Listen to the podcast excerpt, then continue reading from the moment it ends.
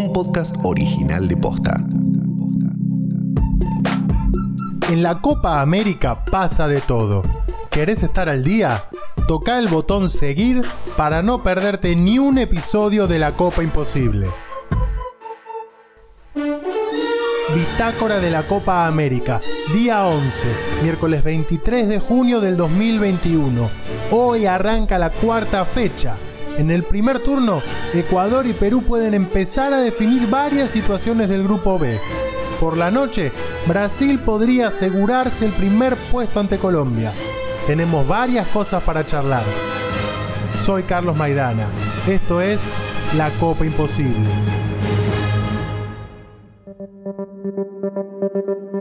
¡Qué martes emotivo! Durante todo el día se sucedieron homenajes, recuerdos, videos, audios. Todos recordamos el mejor gol de la historia de los mundiales y tuvimos a Diego Armando Maradona en nuestros pensamientos. En un día en el que descansamos de los partidos de la Copa América, fue tiempo para rememorar y para celebrar. Pero hoy vuelve la acción. Arranca la cuarta fecha en Brasil y de eso vamos a hablar.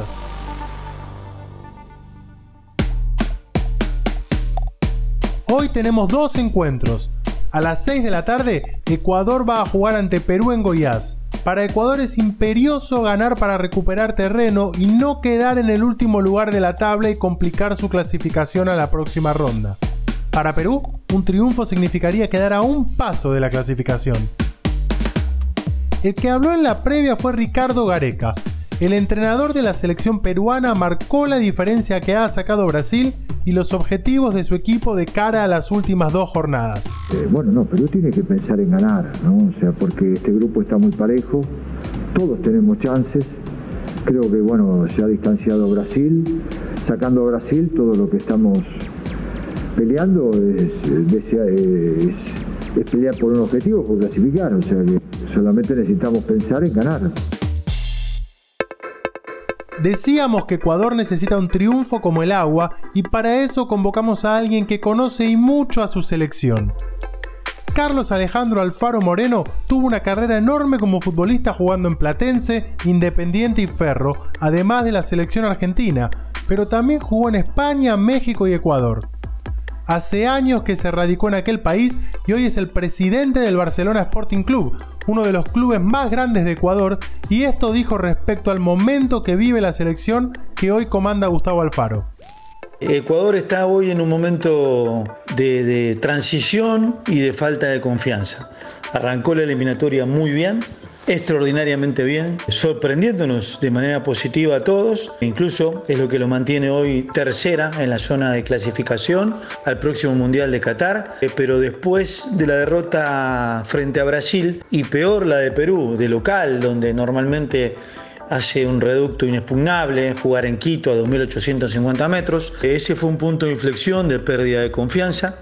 Realmente esta Copa América, como muchas antes, a través de la historia del equipo ecuatoriano ha sido para perder confianza, para campañas no tan positivas, e incluso que ponen en vilo la continuidad de los entrenadores. Te hablo a, través de la historia, no me estoy refiriendo a esta. Pero bueno, eh, lamentablemente no ha sido la excepción. Esperemos, eh, bueno, como te dije, quiero mucho al Flaco Areca, tengo una amistad de él de la época de Independiente, siempre a la distancia.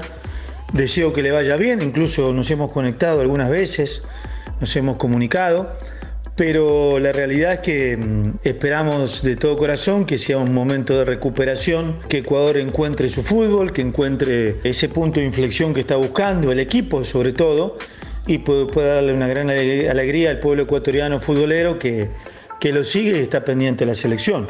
Es un partido difícil, Perú, como te decía, el partido en Quito fue perder confianza para Ecuador y eh, inflar el pecho para los peruanos, que venían mal, venían último en la eliminatoria, eh, cuestionados y realmente ese día se jugaron una verdadera final y Ecuador no. Eh, así que va a ser un partido difícil, complicado. Perú querrá asegurar su clasificación y Ecuador se juega el partido más importante de la Copa. Ojalá que lo saque adelante. A las 9 de la noche, Brasil va a jugar en Río de Janeiro ante Colombia, sabiendo que un triunfo le asegura el primer puesto y lo pone a pensar directamente en los cuartos de final. Para Colombia, aunque difícil, un triunfo pero también un empate significaría un espaldarazo de cara a la próxima ronda. Reinaldo Rueda, DT de Colombia, fue categórico al referirse a este partido y aseguró que ante Brasil buscarán hacer historia. Mañana vamos a tener otros dos partidos.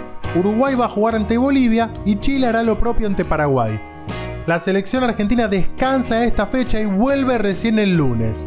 Y nosotros nos reencontramos mañana. No te olvides de darle seguir al podcast para no perderte ningún detalle de esta Copa Imposible. Hasta mañana.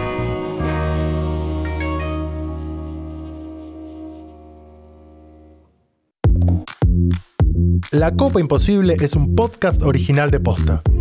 Seguinos en Spotify y encontrá un nuevo episodio todos los días a las 7 de la mañana. Edición Leo Fernández. Producción ejecutiva Luciano Banchero y Diego del Agostino. Soy Carlos Maidana. Hasta mañana.